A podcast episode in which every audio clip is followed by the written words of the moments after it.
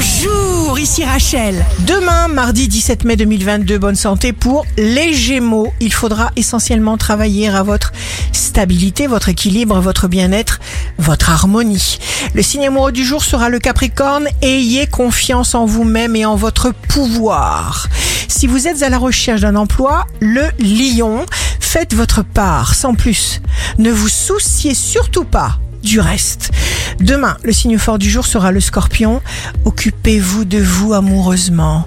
Soyez bon et doux envers vous-même. Pourquoi? Parce qu'il le faut. Ici Rachel, rendez-vous demain dès 6h dans Scoop Matin sur Radio Scoop pour notre horoscope. On se quitte avec le Love Astro de ce soir lundi 16 mai avec le bélier. J'ai envie de ta bouche et de tes yeux fermés qui me disent sans mots qu'il me faut t'embrasser.